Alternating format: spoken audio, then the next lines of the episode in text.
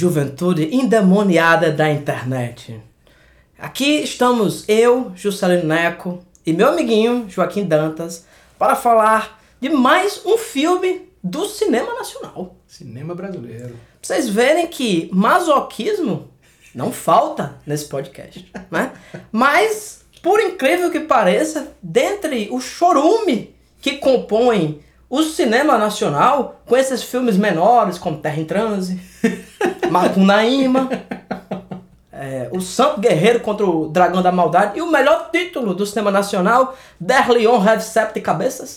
né? Escolhemos duas pérolas, duas gemas, do, dois chorumes do Brass Exploitation, né? É, no, no último episódio falamos sobre, eu diria, o Cidadão Kane do cinema nacional. O Segredo da Múmia, do grande Ivan Cardoso, e hoje nós vamos falar do Mojica, que é uma figura mais do que carimbada aqui no podcast. Né? Escolhemos um filme um tanto obscuro dele, né? Acho que. Acho que você vai concordar comigo, Joaquim, mas. É, a quadrilogia dos filmes do Zé do Caixão oficiais, né? Que é A Meia-Noite Levarei Sua Alma, A Meia-Noite Encarnarei no seu cadáver. Esta noite encarnarei no seu cadáver. E qual o terceiro? É... Encarnação do diabo. Enca... Encarnação do demônio. Encarnação do que demônio. Que é bem mais recente, né? Então, esse, essa é a filmografia, vamos dizer, oficial uhum. do Zé do Caixão. Né? E lembrando que o Zé do Caixão, ao contrário do, do que muitos de nós que crescemos assistindo, vendo o Mojica cortar suas unhas no, no programa do Gugu e mandar pro Igor Cavaleiro lá do Sepultura. Exatamente, exatamente. Ao contrário de, de, do que muito de nós, de nós pensa, eu, vou, eu falo isso por mim mesmo, porque eu sempre conheci. Mojica Marins é um, uma, uma pessoa que eu conheci tardiamente na minha vida. Uhum. Mas é do caixão, eu sempre conheci. Né? A, a, assim como acredito que seja o caso de muitos ouvintes. Né? E quando você pega essa trilogia do Zé do Caixão, a oficial, vamos dizer assim, nós temos um personagem que é muito diferente dessa idealização e dessa figura quase folclórica que o Zé do Caixão se tornou. Sim. sim. Porque nesses três filmes, né, eu estou fazendo essa parte inicial só para explicar o contexto, né? Nesses três filmes, nessa trilogia, você tem o Zé do Caixão como um personagem extremamente materialista. Uhum. Ele não é ligado a esse, so, a esse elemento sobrenatural. Pelo contrário, né? o Zé do Caixão ele é quase que um psicopata eugenista tupiniquim. Né? Ele está em busca desse sonho da, de, de achar a mulher perfeita e não sei o que. E para isso ele faz todos aqueles testes de, de botar inseto em cima. Enfim, é um personagem ligado à realidade material. E tem esse outro personagem, quase mítico, que é o Zé do Caixão, que já apareceu em capas de discos dos, de Zé Ramalho. De Zé Ramalho. Né? Que aparecia na televisão, que já teve programa na TV, apresentando o, o, o saudoso é, Centrash na Band, que acho que foi o único programa, até onde eu sei, brasileiro, naquela tradição da Elvira, né? Daquela. Você tem aquele, é, da, da própria vampira, né? Que aparece no, no, no filme lá do Ed Wood, que é de você ter esse host meio sobrenatural que vai apresentar esse, esse filme. Também muito muito comum para nossa geração, Joaquim, nos filmes e no seriado dos é, Contos da Cripta. Contos da Cripta. Né? Que você tinha The, é, The Crypt Keeper, né? O Uhum. Guardião da Cripta, aquele é, sádico e engraçadíssimo animatronic que povoou nossa infância de com piadas horrendas, né? E de péssimo gosto, que eu adorava. Então você tem esses dois Zé dos, Zés dos Caixões. Qual o plural do Zé do Caixão, Joaquim? Você acabou de me colocar na, na, na- posição tradicional do professor de língua portuguesa, né? É, exatamente. E agora, né? Mas enfim, fica, fica essa dúvida aí pro Roaz, alguém mais qualificado, definir. Mas eu queria, antes de a gente começar a falar mais profundamente, tanto do Mojica, que eu, enfim, chegou o dia, né? Hoje é o dia de falar do Mojica, quanto desse filme que a gente escolheu, Exorcismo Negro, um filme de 1974, e explicar que o Zé do Caixão ele tem essa trilogia, mas ele também aparece em inúmeros outros filmes do Mojica Sim. inúmeros filmes de outras pessoas, na televisão, no rádio, no Google. Se você notar agora e chamar o nome dele três vezes, é capaz de ele aparecer atrás de você. assim como o Candyman.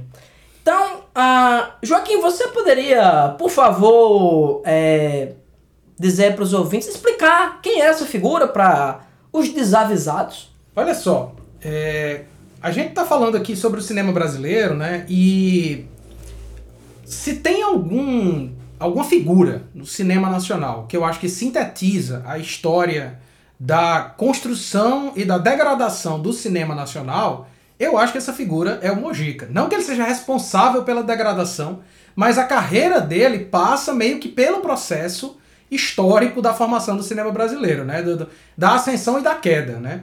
É, inclusive a, a, biografia né, do Mojica, Maldito, eu, eu costumo falar que podia se chamar A História do Cinema Brasileiro a partir da, da, da vida do cara, né? Ele é uma figura que, assim, é, é, ele é um gênio da raça e na raça, né? Assim, é um cara que nunca teve... é, é um cara que nunca teve nem grana, nem instrução para fazer cinema. Mas tinha talento. Demais. É, eu acho que essa é a questão. O camarada ele tinha um, um uma percepção do, do sobre o cinema que, que é fantástica, né? Porque é o que eu chamo do, do vanguardismo à ignorância, né? Assim, o camarada não sabe o que tá fazendo e aí ele faz uma coisa que é completamente nova. Rapaz, mas isso aí eu tenho uma parte.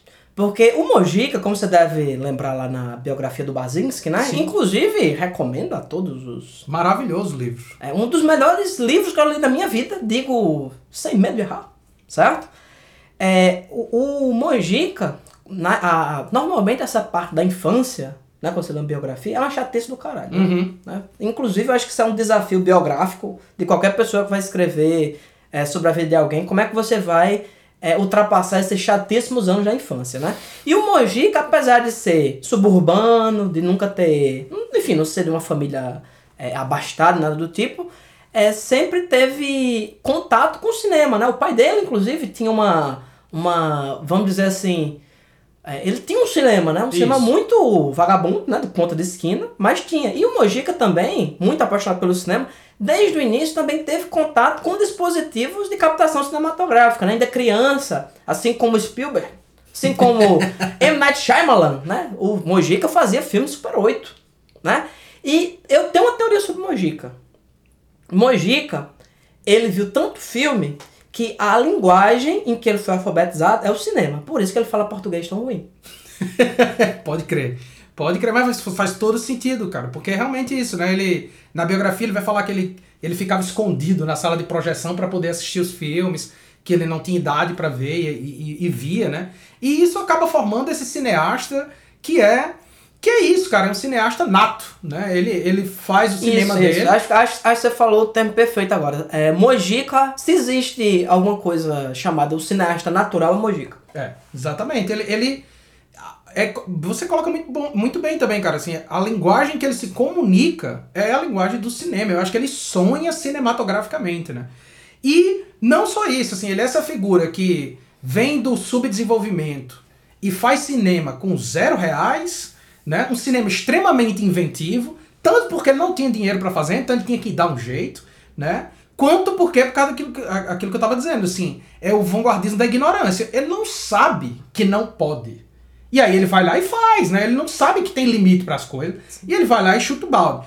Além disso, ele é um cara que, assim, super famoso por ter criado o Zé do Caixão, que é esse personagem que é o grande ícone do cinema de horror brasileiro, né? É uma figura, assim, é um Drácula, né? É um Frankenstein brasileiro, assim. É, um, é um personagem tem, icônico mesmo. Tem um elemento no Zé do Caixão que, as, que normalmente a gente esquece de comentar.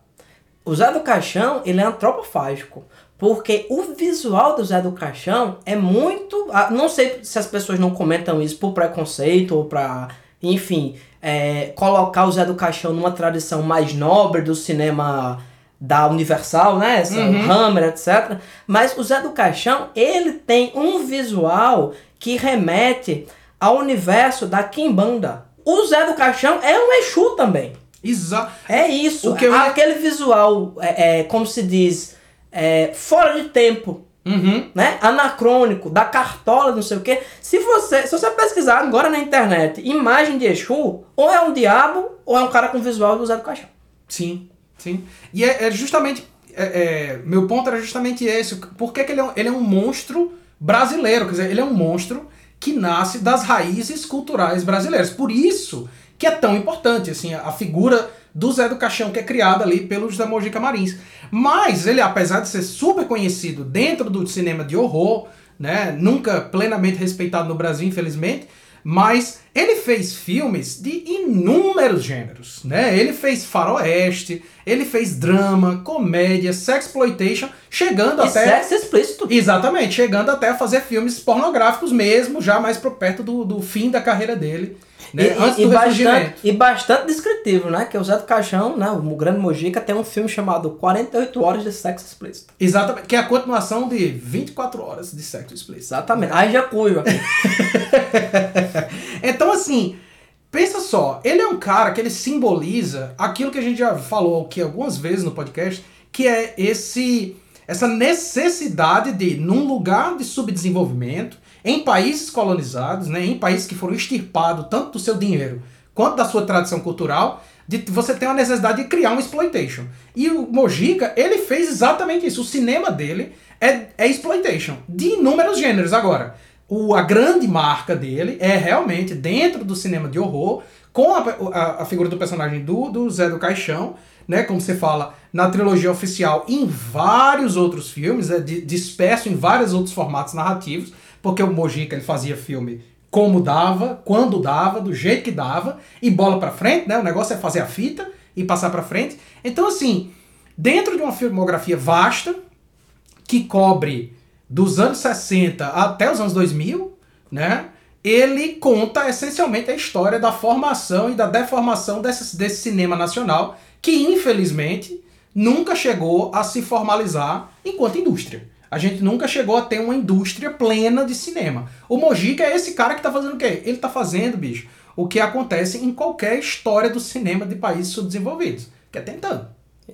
E o Mojica, ele representa também uma coisa interessante. A gente falou um filme a semana passada sobre, sobre o Ivan Cardoso, né? O- É, é- são filmes feitos dentro de uma estrutura que foge completamente do circuito industrial. Boca do Lixo era o quê? É, tô- estou eu aqui, um cachaceiro qualquer. Você, Joaquim, é outro cachaceiro, a gente se encontra é, na Boca do Lixo em São Paulo. Eles vão fazer um filme, não sei o que. O cara diz, ei, fulano e tal tem um roteiro. Aí você pega, não sei quem tem um filme. É um cinema completamente não industrial. Isso não quer dizer que é, dentro desse circuito de exploitation não tem gente que ganha muito dinheiro Sim, claro. fazendo esses filmes a baixíssimo custo.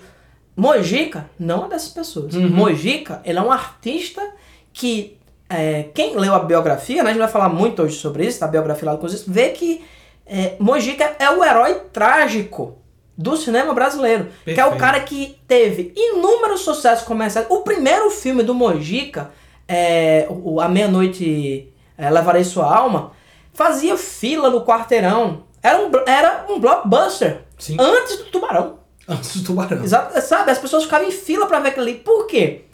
Óbvio que tem um filme, é um filme que tem todas as qualidades possíveis. Não vamos falar disso hoje, que eu acho que até pode ter um momento propício pra gente falar sobre esse filme.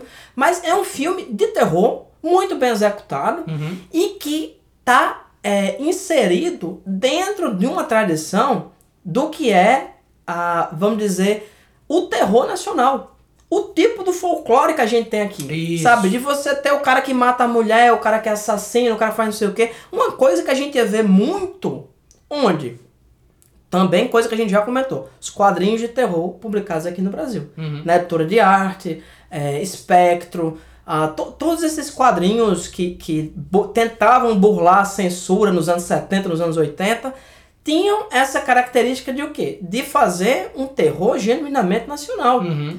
E publicava-se aqui no Brasil os quadrinhos de terror da IC Comics, né, da Warren, mas o que fazia mais sucesso era esse terror genuinamente brasileiro. Né? E o Zé do Caixão faz isso perfeitamente. O Zé do Caixão, no fim das contas, é que é uma espécie de ghoul, né? Assim, um- Uhum. é, Zé do Caixão é porque ele é um coveiro, Isso. né? Ou seja, é um, é um pária dentro da sociedade, mas que tem uma personalidade assim tão é, incisiva, grotesca e psicopática, né? Uhum. Psicopática existe, Joaquim? Deve, deve existir, Gustavo. Não existe, existe agora, porque como eu sou doutor, Você pode cunhar eu termos. posso né? cunhar termos, né?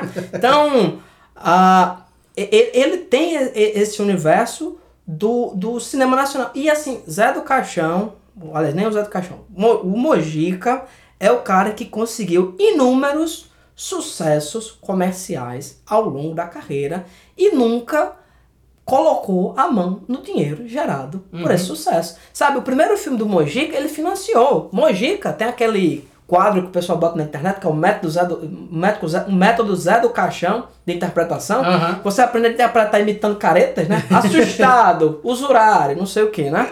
Você vai aprender a partir daquilo ali.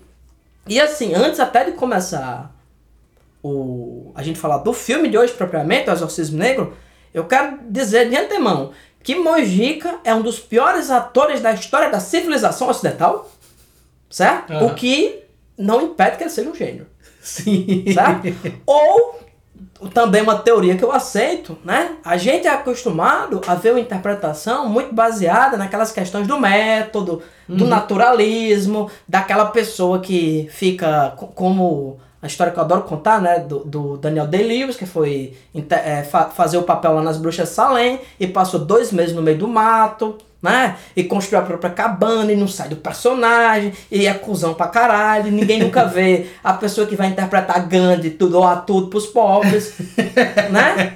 A pessoa não vê o cara que vai interpretar Jesus andando com mendigo, rapariga levando bufete, né? Sempre o método é quando o cara é cuzão, É, né? o método é só pra quando você quer ser escroto. Você quer ser cuzão, eu sou do método, né?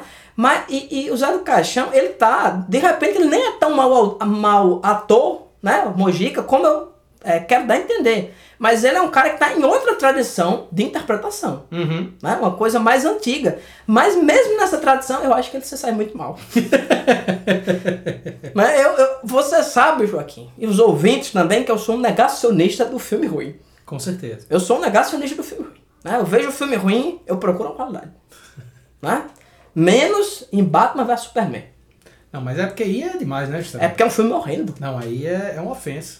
Mas ah, É a prova de que a civilização ocidental está em tá decadência. em rapaz. decadência, né? Você sabe que quando a gente tava, tinha aquele ciclo de slasher, né? Um- Uhum. Uma das coisas que a pessoa falava era assim, não, o slasher e, a- e o, o metal, Ozzy Osbourne são exemplos da decadência da civilização. Não. Não.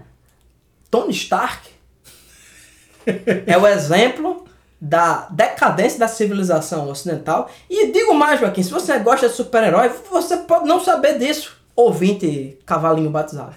Mas você é um fascistinha de ocasião.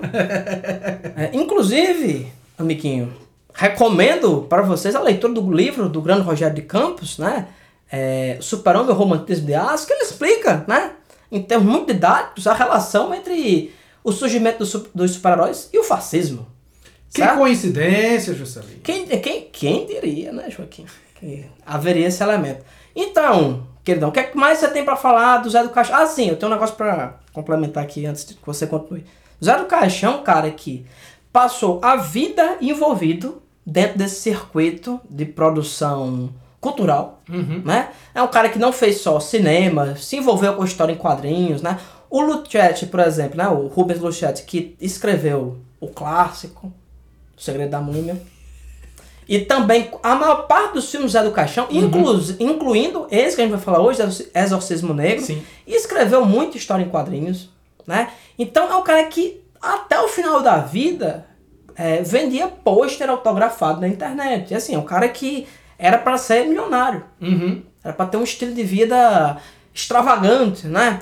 É, outra questão que a gente também, que, que vamos dizer assim, sempre é, trazer da baila quando a gente fala do Zé do Caixão, é acerca do suposto sucesso que ele faz nas estranjas. Da né? gringa. né? Nos Estados Unidos, principalmente.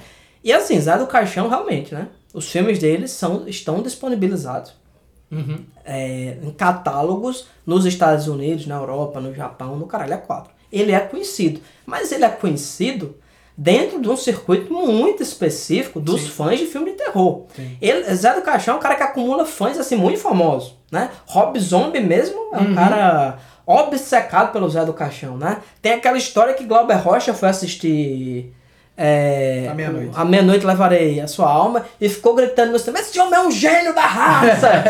não é? Tem, tem essas histórias. Mas ele também não é, ele nunca foi tão conhecido e não é tão conhecido no exterior a, a, da forma como o Mojica sempre quis dar a entender. Sim, sim. Né? O Mojica também tem essa característica, né, Joaquim? Da Acho que tem- autopromoção, né? Exatamente. Da autopromoção. Sempre foi um, um grande publicista. O Mojica nunca foi bom em ganhar dinheiro. É, O resto, Exatamente. Mas é o, o que o cara faz, né? O cara tá fudido de grana, o cara não tem um puto. Nem- não- é, é, tá todo mundo mo- mo- montando em cima dele. Ele tem que se promover mesmo, né, velho? Ele tem que vender o próprio peixe. Inclusive, esse filme que a gente vai falar hoje, né? O Exorcismo Negro, porque ele tem um elemento de autoficção e bem. e Alto nem tanto, mas ficção um bocado, né? Ele tem. ele, ele vende a figura do José Mojica Marins. Mas já já a gente vai chegar nesse tópico aí. E aí a gente volta nesse comentário. Então, caros ouvintes, uma vez tendo introduzido né, essas longas unhas no universo da nossa discussão, acho que é o momento da gente começar a falar sobre o filme que a gente escolheu, né? O Exorcismo Negro. É, não, não pensem, não se iludam de que o tema Zé do Caixão está, estará limitado apenas a esse podcast. Né? Vamos falar muito, muito desse nobre e falecido senhor ao longo das nossas conversas. Mas hoje, Joaquim, vamos falar sobre Exorcismo Negro, filme de 1974. Lança aí a sinopse. Vamos lá. Eu até anotei aqui para não me perder, porque a sinopse desse filme é maravilhosa. Né? Assim, quando você pensa na, na, na- sinopse do filme, você já diz assim, rapaz, esse filme não tem como ser ruim, não. Então vamos lá, é o seguinte. Quando José Mojica Marins, um sofisticado e respeitado diretor do cinema nacional, se vê enfastiado por um bloqueio criativo, ele decide passar o Natal na casa de campo do amigo Álvaro. Lá, coisas estranhas começam a acontecer, com cada um dos membros da família, sendo possuídos por forças malignas. Uma trama de gravidez sobrenatural se revela quando descobrimos que Vilma, filha mais velha de Álvaro e Lúcia, é na verdade fruto de um ritual realizado por uma bruxa local chamada Malvina, que tem como pai potencial, ou não, vai saber, o Zé do Caixão. Não o personagem, mas a entidade real, Zé do Caixão.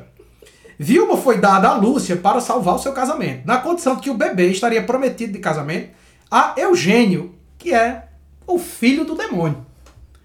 No meio da confusão, somente um exorcismo realizado pelo próprio Mojica poderá salvar esse magote de desafortunado.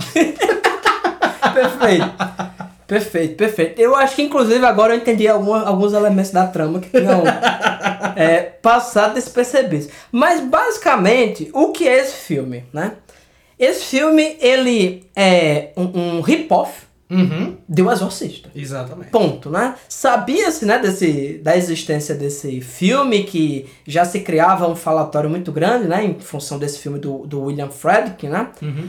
Ah, e o, o, o Mojica, sabiamente, né, pe- é, dividiu as funções, pediu que a esposa dele lesse O o romance. romance, né, e misturou aí, com Deus sabe o que, o Luquete fez esse filme misturando elementos, isso aí de forma muito eficiente, né, do folclore brasileiro. Como eu tinha falado que o Zé do Caixão é um, é um, um personagem que tem muita ligação com Kimbanda, Uhum. a feiticeira aí é uma feiticeira quimbanista, né? Que Kimbanda, pra quem não sabe, é, a Umbanda, né? A religião, ela não faz nada de mal pra ninguém.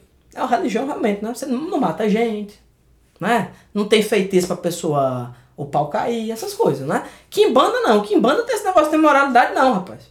É uma coisa correta. Você quer fazer mal ao próximo? Você vai fazer, né?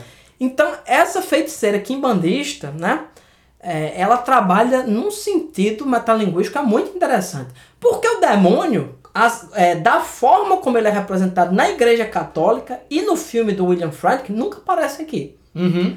O demônio é uma força maligna, assim, muito dispersa. Ele pode ser um Exu. Sim. Ele pode ser qualquer coisa. Uhum. Ele pode ser uma assombração. Uhum. Né? E o que tem de interessante nesse filme é justamente isso, porque é o filme que contribuiu muito para essa noção que a gente tem do Zé do Caixão enquanto elemento sobrenatural. Sim, sim, Né? sim. Porque no filme tem isso, né? Tem o Mojica, né? Nesse, esse é um tema maravilhoso dentro dos filmes do Mojica, que é se mostrar um diretor bem sucedido Bem sucedido e, e intelectual. intelectual. É, não, é um, não é um mero alcoólatra fuleiragem, não. Ele é um, um homem sério que joga xadrez e ganha por sorte. O, o, o, O Mojica, cara, eu, eu, tenho aquele livro do Jean-Claude Carrier, né? O, A Linguagem Secreta no Cinema, que ele fala quando, quando, trabalha, quando, quando colaborava com o Luiz Bunel, né?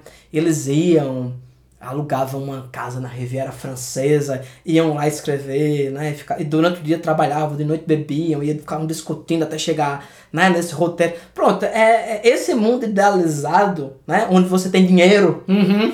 Que o Mojica tenta representar nesse filme, né? Sim. O início ele tá lá dando entrevistas e falando do seu sucesso inenarrável, né? Do seu interesse intelectual por, pelos temas mais variados É, possíveis, eu adoro né? o, o repórter pergunta pra ele qual foi a coisa mais importante nessa sua ida à Europa e você ter sido ovacionado, né? Lá, lá na- no cinema europeu, ele fala. Com certeza a conquista da, da indústria cinematográfica europeia. Tá com a Meu porra, amigo. meu amigo! O homem é bom, viu? o homem é espetacular, né? É, Ou, ou seja, é, esse filme, ele. É, da- é bizarro falar isso, mas é verdade. Da mesma forma que o Zé do Caixão, representado no filme, é uma criação ficcional, o Mojica é mais ainda. Mais ainda, exatamente. Mais ainda. Então, é um filme que é. hum, é, tem uma metalinguagem muito óbvia, né? Uhum. Inclusive, ao longo do filme, tem toda essa história. Eu criei você, né? É. Esse tema, né? Como o Mojica fala, eu criei você, você não existe, né? Você sou. Você é a criação da, da minha imaginação, que prova-se, pelo menos no universo do filme, muito errônea, né? é, mas o, o, o próprio Mojica é uma criação completamente abstrata, né? Uhum. Esse filme, basicamente, ele é metalinguístico e autorreferencial a partir de um processo metalinguístico e autorreferencial. Ou seja, o Mojica representado não tem nada a ver com o o Mojica, Mojica real. real, né? exatamente. É o Mojica idealizado dentro da cabeça do próprio Mojica. Exatamente, exatamente. E esse é um elemento que eu acho assim particularmente curioso, porque tem essa coisa da é a autopromoção do Mojica agora transformada em ficção, né? Ele fazia isso no dia a dia e agora ele ficcionaliza inclusive a ele mesmo como essa figura refinada, assim como o Charles Bronson lá no Death Wish, né? Um, Isso. um grande Não, intelectual. peraí que eu quero destacar uma coisa. Mojica, durante esse filme inteiro, não repete um terno. e sempre é um terno mais extravagante que o outro. Mojica usa um terno, um terno verde-limão. Nesse filme, ele sempre tá com elegância, né? Porque as pessoas estão em casa, Uhum. né? E é uma casa que tem, tem cenas internas dentro de uma casa assim, so- é, na, na, na breguice da sofisticação da Aham. época, né? E tem, uma, tem umas, umas cenas externas numa piscina que você nota claramente que é um clube, porque não existe nenhum ser humano normal que tem uma piscina daquele tamanho na sua própria casa. A piscina é olímpica. E ele, ele vai lá brincar com a menina, né? A menina Aham. endemoniada, como se fosse assim, não, vamos, va- vamos aqui na, na- no quintal de casa. E é uma coisa gigantesca, né? Assim, um, um hotel fazenda. Mas é a casa, a pequena casa do amigo dele, né? Inclusive, o amigo dele também é um desses. É, é- é essa visão, cara, que eu acho muito massa, que na real tem no cinema de modo geral espalhado, mas no filme do Mojica também tem muito, que é essa coisa assim. Ele é o quê? Rapaz, ele é rico. Ele faz o quê? Ele não faz nada, não. Ele é, ele é só rico e sofisticado. É só isso que ele é. As Ele é uma pessoa não- tão sofisticada que ele é rico. As pessoas não trabalham. É, As exatamente. pessoas não trabalham. Assim, a, a, a riqueza. As, o Mojica, no fim das contas, ele, nu- ele nunca ganhou dinheiro porque ele nunca entendeu o sistema de exploração capitalista. É, então, aí, é, como você estava falando, né? O, o Exorcista Negro é isso, é um, é, um, é um exploitation do Exorcista, né? Do Friedkin. E. Mas tem uma coisa que é muito interessante, né? O. o aí um dado factual, né? Quando o Exorcista saiu aqui no Brasil, o, o Mojica, ele foi vestido de Zé do Caixão para frente dos cinemas e o slogan dele era maravilhoso, é o diabo é nosso, né? Exatamente. O diabo é nosso. O é, como é que ele falava? Os estrangeiros não entendem nada de diabo. É, exatamente. É o que eu chamo de campanha satânico-fanista. E aí, cara, com- é, é muito interessante porque aquilo que eu comecei a comentar, eu comentei por alto quando a gente tava falando do Segredo da Múmia, e é verdade, assim, você quer fazer um filme de terror no Brasil, bicho, você tem que levar em consideração a sensibilidade do brasileiro. E o brasileiro é um povo tortuosamente católico. Né? É um povo extremamente cristão, apesar de não conhecer porra nenhuma da Bíblia, apesar de ir na missa uma vez no ano, mas é um povo extremamente cristão. O, o brasileiro, Joaquim, é um católico com catupiry. é isso. É o, é o meu termo favorito, que é o católico não praticante. Igual a mim, sou vegano não praticante. É. Você, você é vegano? Sim. Não ao ponto de comer carne. Entre Parar de comer carne, mas... Entre as refeições, né? É o, é o que eu também chamo de católico freestyle. Eu acredito em umas partes da Bíblia, as outras não tanto. Né? Então, assim, o, o, realmente, se você vai fazer um filme sobre exorcismo e sobre o diabo, nada mais concreto e mais maravilhoso do que você fazer no Brasil, né? Aí tem uma, tem um- uma, uma questão curiosa, bicho, que assim, o... Aí eu penso na relação entre o Exorcista do Friedkin e o Exorcismo Negro do Mojica. Eu não tô nem falando da qualidade dos filmes, não, porque realmente eu acho que o Exorcista do Friedkin é um dos melhores filmes.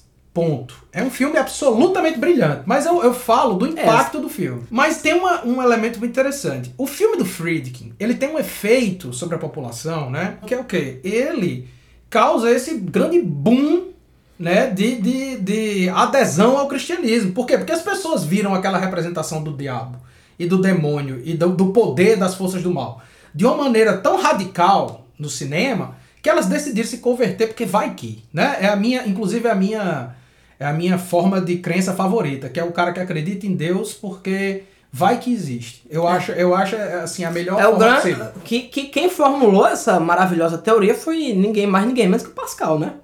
Porque ele dizia, ele tinha um argumento filosófico, né? Ele dizia: é melhor você acreditar em Deus, porque se você morrer, ele existe, você não perdeu nada. É, eu diria que você perdeu a sua vida, mas tudo bem, não, não, não tem problema nenhum não. Mas, Mas se a filme- vida é sua, você desperdiça da forma quando achar mais conveniente. É verdade, é verdade. Já o filme do, Boji- do Mojica, ele, ao usar a imagem do demônio, porque a ideia do cristianismo já estava tão in- introjetada no Brasil, o efeito que o filme faz, ao invés de tornar as pessoas mais católicas, é desestabilizar completamente o espectador, né? As pessoas ficam efetivamente aterrorizadas porque o filme está enfiando o dedo numa das, das feridas culturais mais profundas da cultura brasileira, bicho, que é esse medo do diabo, né? Então, assim, quando ele faz um filme como esse, ele não é idiota, né? Ele não é idiota de jeito nenhum, ele tá pensando da maneira mais óbvia do mundo, que é pensar assim, como eu aterrorizo alguém? Eu tenho que partir da tradição cultural dessa pessoa. Tem coisas que são medonhas para um povo e não para outro, né? Basta você pensar assim, olha, se o sujeito não acredita em- no demônio, nada disso vai aterrorizar ele em nível Mas, nenhum. é, Joaquim, quem não lembra, um dos personagens mais carismáticos da obra do Akira Toriyama chama-se Mr. Satan. Satã, Pra exato. eles isso é uma piada, Exatamente. sabe? Que pra muita gente aqui no Brasil, meu Deus do céu. Exatamente, não,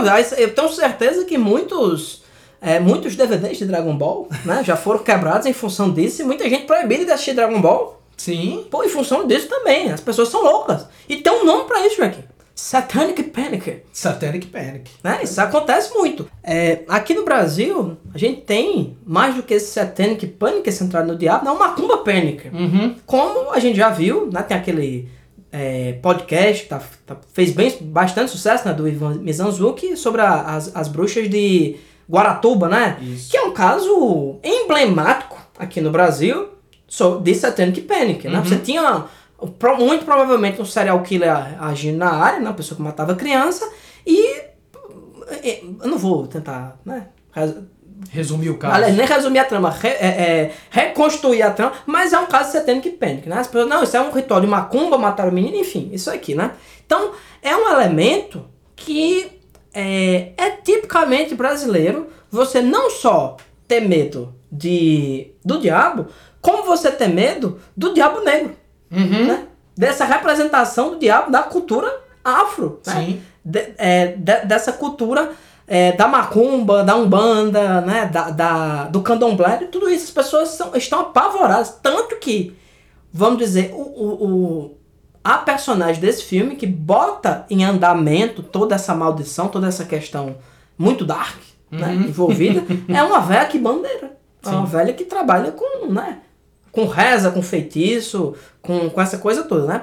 Essa coisa da bruxaria, né? Vamos chamar de forma genérica, é muito séria. Inclusive, Joaquim, você sabe quantas pessoas foram queimadas Em Salem, Não. nenhuma. As pessoas eram enforcadas em Salem. Em Salem. Sal- É um equívoco é histórico. é um equívoco, né? As pessoas eram queimadas na Idade Média, Joaquim. Ali foram enforcadas. Era muito mais civilizado. né? Exatamente. Eram, eram, eram bruxas, mas, né? Com limite, né? Em termos puramente de, de linguagem visual cinematográfica, eu tenho que comentar uma coisa sobre esse filme. Ele é, pra mim, um dos filmes menos inventivos do Mojica. Em termos puramente cinematográficos, estou falando. Né? Ele tem uma linguagem que é quase novela. Sim. Se você notar, a maior parte do filme, ela tem aquela, aquela estrutura de novela, né? Que é óbvio, né? Novela é o quê? Uma coisa que foi projetada para passar numa televisão que na época tinha, sei lá, duas polegadas, né? então, a novela, se vocês observarem, hoje nem tanto, né? Hoje a gente tem amplitude de campo, né? A novela tem outra linguagem que se aproxima até do cinema. Mas na época, a novela era uma coisa muito centrada em quê? Na figura humana. Uhum. A pessoa tá falando, corta pra outra pessoa falando, não sei o que. Boa parte do filme é centrado nisso aí. Com raríssimas exceções, né? Quando você tem uma cena externa. Ou na. Ex- Existem, Joaquim, duas representações maravilhosas do inferno. Certo? Tradicionais. Uhum. Uma delas é o inferno de Dante. Sim. A outra, quem criou foi o Bolano, né? Chaves. e a terceira é esse filme aqui que tem um inferno, né? Tem, tem, uma, tem uma cena nesse filme que é o clímax, né? Uhum. Uhum. Do filme, que é quando você adentra nessa. Que inclusive, quando eu assisti, eu achei que ele tava sonhando. Porque ele tá aqui, depois ele tá no calabouço, que é o inferno, né? E tem gente sendo torturada, Aham. isso, aquilo, arrancando língua. Cenas que eu quero destacar, muito bem feitas. Sim. Dado os recursos, né? Convence até hoje, né? Já vi, já vi filme. Óbvio que isso aqui não tem como você comparar um filme desse, de 74, com, com o tipo de coisa que estava sendo feita já nos Estados Unidos. Mas não fica. Não, não, não fica a dever em nada. Pois é, sabe? esse filme, cara, ele é, é interessante esse comentário que você faz sobre ele ser mais tradicional, né? Menos, menos. Porque o cinema do Mojica é famoso pela extravagância, né? Principalmente esses primeiros filmes do, do, do, do personagem do Zé do Caixão, porque são extremamente extravagantes visualmente, assim. É, esse filme é mais São, são tradicional. experimentais quase, sim, né? sim, sim. Esse filme é mais tradicional porque esse é um dos maiores orçamentos com o qual o Mojica já trabalhou. É, a época era colorido. maior. Exato, a época era o maior orçamento que ele já teve, né? Então, quanto, quando tem mais dinheiro entrando, tem também mais controle sobre o Mojica. Aí você tem. é, você tocou no ponto que pra mim é, é, é, é assim. O filme é muito massa, o filme é muito interessante, mas o filme do Mojica é a parte final, é o inferno. Isso. Aquilo ali puro Mojica, né? Essa visceralidade radical que me lembra, inclu- inclusive, assim, toda vez que o Mojica representa o inferno. Não só nesse filme, né? Quase todo filme Zero Caixão vai ter aí alguma representação do inferno. Mas eu acho que o do... Que, que é o que é isso? Catábase, Joaquim. Catábase, claro. Catábase, catábase. Claro, claro, tem que ter. Olha, eu quero fazer uma reclamação aqui. Que Ok. você não tem colocado a harpa. Quando a gente fala dos temas gregos. Na segunda, na segunda temporada eu tô importando aí alguns softwares de manipulação de áudio. Olha, a gente. Pra ficar melhor. Eu, eu vou criar um catarse recorrente para as pessoas apoiarem esse podcast. Só para você ter tempo, Joaquim. Abandonar todos os seus quatro empregos. certo? E se dedicar completamente à edição desse negócio. É verdade, eu tô precisando disso aí, viu, Gustavo? Inclusive, Tô Joaquim, aceitando. pra próxima temporada, eu vou ficar falando em sinais e a gente vai contratar um dublador. Para mim, assim como acontece com o Mojica nesse filme. Em, em todos os filmes do Mojica, exceto o último. Né? Exatamente. Ele tá sempre sendo dublado. Vocês! E todos você! Aí já é o Mojica mesmo. Aí é o Mojica. É, então, essa coisa da, da, da representação do inferno, né?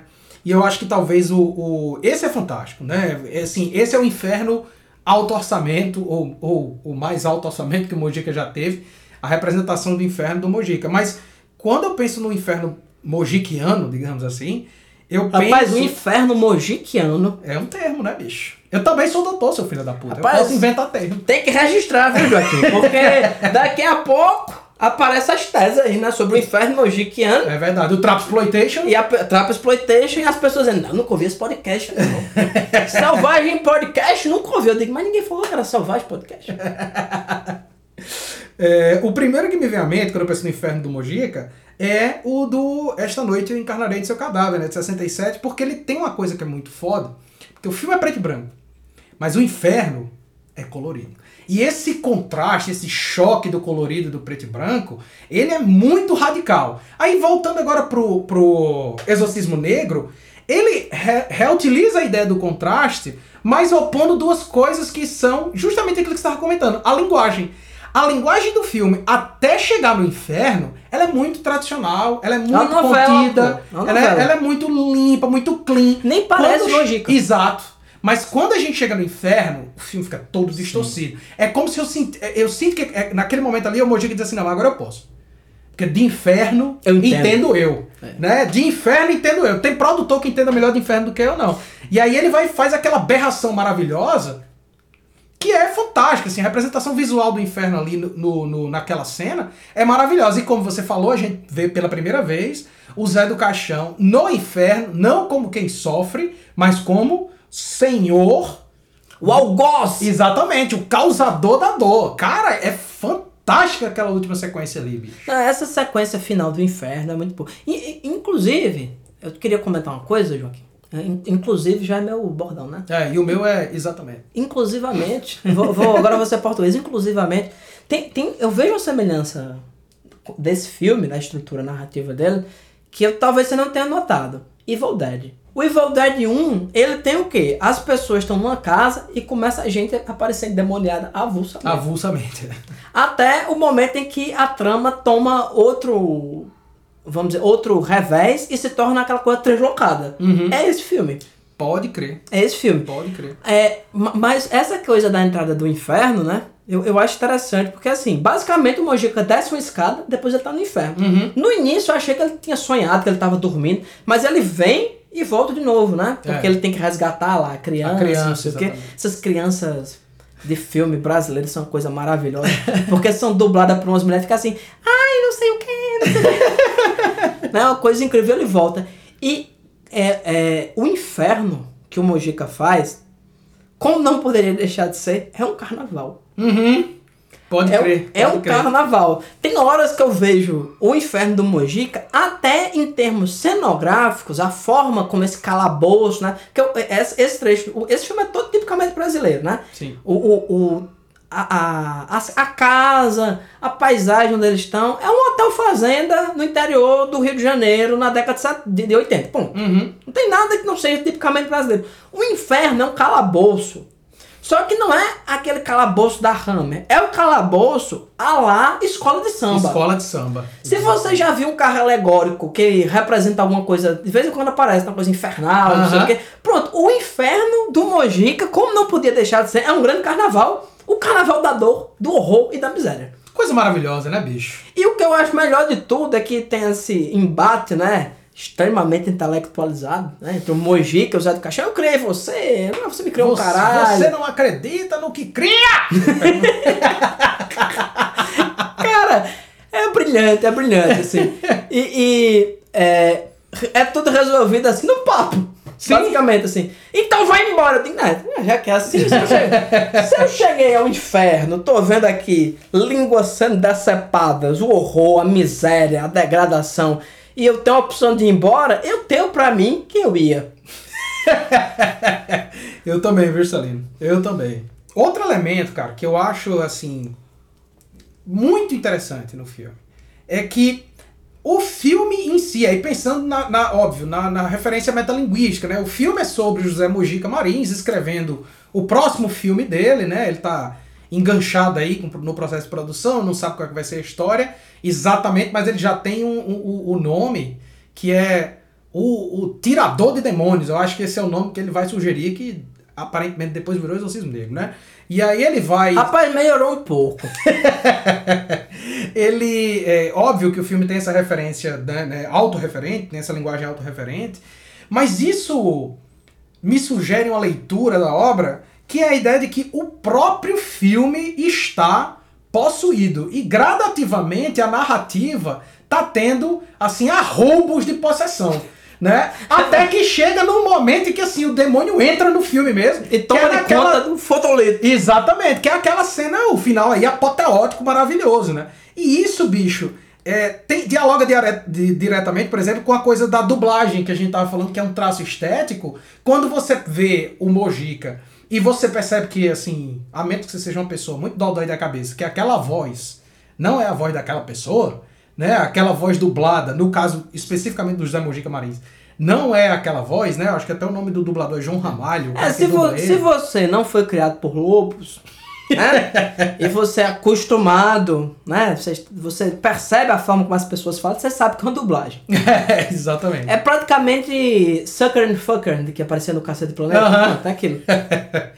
E aí, assim, esse elemento, por exemplo, a ideia de uma voz que não é a sua saindo da sua própria boca, é, até mesmo a própria discussão de quem é criador, quem é criatura, quem é que, que tem o poder sobre quem na relação do José Mojica Marins, o personagem ficcional, e o Zé do Caixão, a entidade real, que ele achava que era um personagem ficcional. e- de um filme infectando o outro, né? Tipo, o Exatamente. Exorcista original infectando. O Exorcismo Negro. Ou seja, é um filme de epidemia.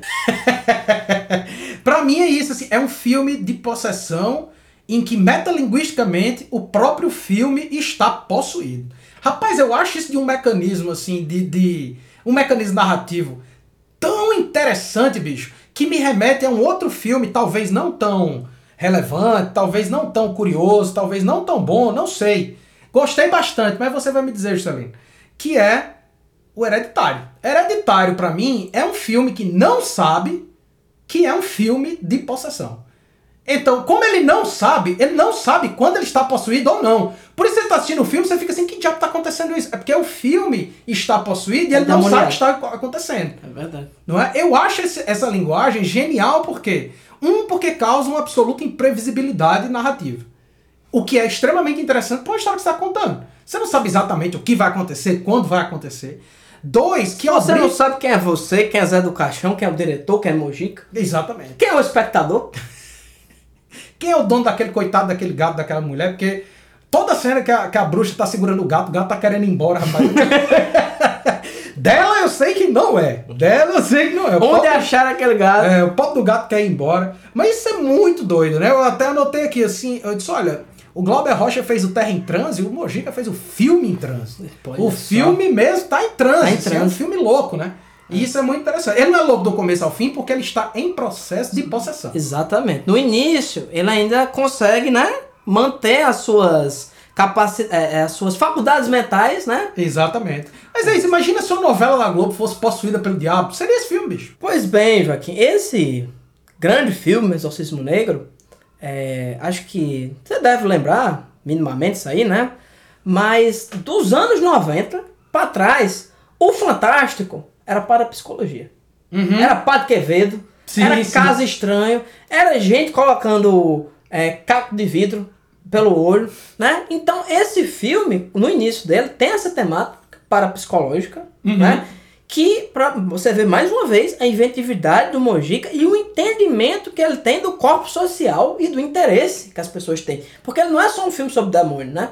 Ele se torna um filme sobre demônio, mas ele começa sobre um filme sobre parapsicologia Sim, sim. né? E ele vai se decompondo. Resumindo, Joaquim, esse filme, sabe aquele filme A Chinesa? Do Godard? Uhum. Né? Que tem- Ah, Cristo, a pessoa tá. Pessoa tá falando de exorcismo negro e faz. Sabe aquele filme A Chinesa do Godard? é, sabe a chinesa do Godard? É o. o, o- eu, não, eu não vou nem dizer que Exorcismo Negro é o A Chinesa brasileiro. Não, a chinesa é o Exorcismo Negro francês. Boa, boa. Certo? Porque ele trabalha todas essas noções de autoria e ainda tem um pezinho no candomblé. Esse filme aqui é quintessencial do que é o cinema brasileiro. Mas ouso dizer que é o filme mais chato que eu já assisti do Mojica. Do Mojica. Mas eu, assim como você, eu defendo que é proposital. É proposital para que a cena final tenha mais impacto. Não, eu vou, eu vou dizer mais, Joaquim. Essa teoria que você falou aí, que o filme vai sendo contaminado, né? Vai sendo. Uhum. Vai, vai, é um processo de processão. Eu tenho certeza que Mojica pensou nisso. Com certeza, bicho. Tava pensando assim, é um filme. Cara, isso é transvanguardérrimo. Esse filme, tudo nele é pensado. Você acha que isso foi por acaso? Claro que não. Você acha que isso foi questões de produção? Não foi.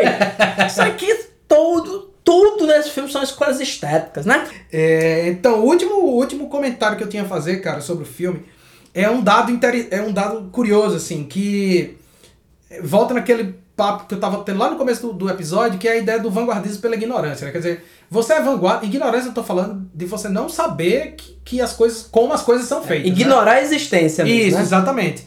O, o Mojica, ele é muito vanguardista. O cinema dele é muito vanguardista. Eu acho que justamente por essa ignorância. Então, assim, à meia-noite eu levar, é, levarei o seu cadáver, que é de 60.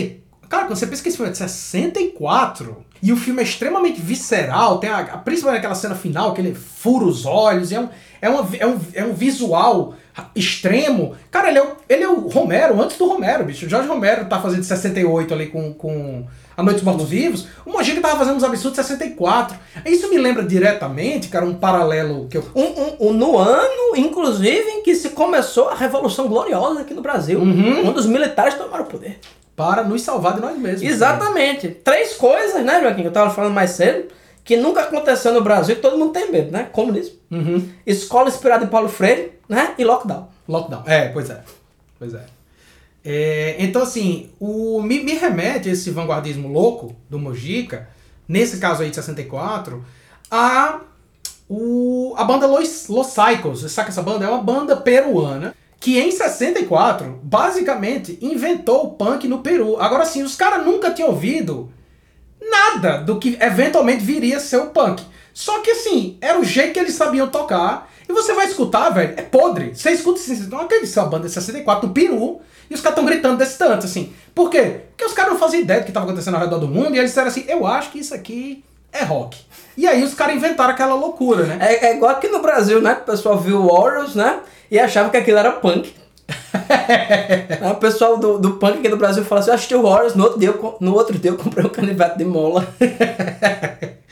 E aí, voltando agora pro, pro Exorcismo Negro, em 74 o Mojica é, adianta um tópico que, óbvio, já havia sido discutido é, é, no cinema, mas que vai ser super fundamental, na verdade, vai, passar a ser super funda- fundamental no cinema hollywoodiano a partir de 94, quer dizer, 20 anos depois, o Wes Craven vai postular, assim, durante a década de 90, principalmente, o cinema de horror metalinguístico como sendo a nova grande moda. Porque em, em 94, 20 anos depois do Mojica fazer essa loucura aqui, ele vai lançar o New Nightmare, que é o, o, o, o filme do Freddy Krueger. O último filme do Fred que é ele assombrando os produtores. né? Exatamente, que o Wes Craven é o diretor interpretando ele mesmo e tal.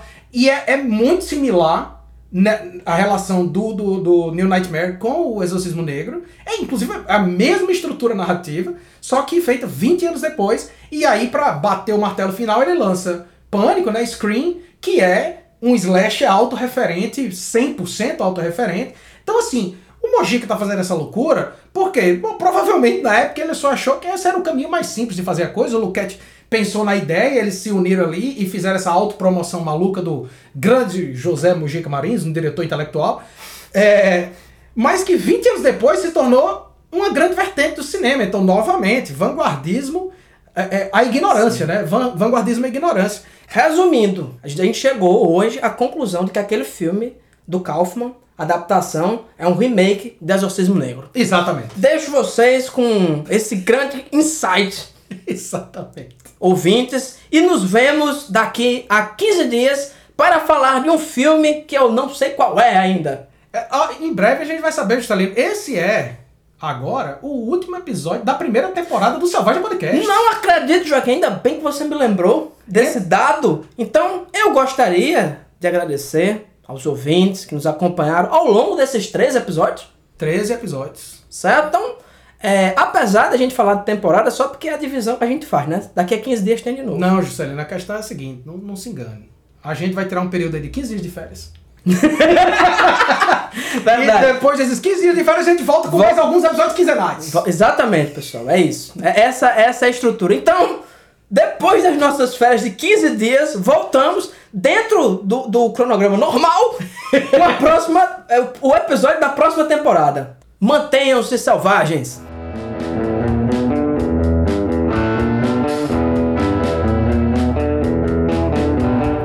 Selvagem Podcast é uma realização da Selvagem Produções. Edição de áudio por Joaquim Dantas. Música de abertura Supercharger por Raimundo Kowalski. Se você quiser entrar em contato com a gente, envie um e-mail para selvagemxproduções.gmail.com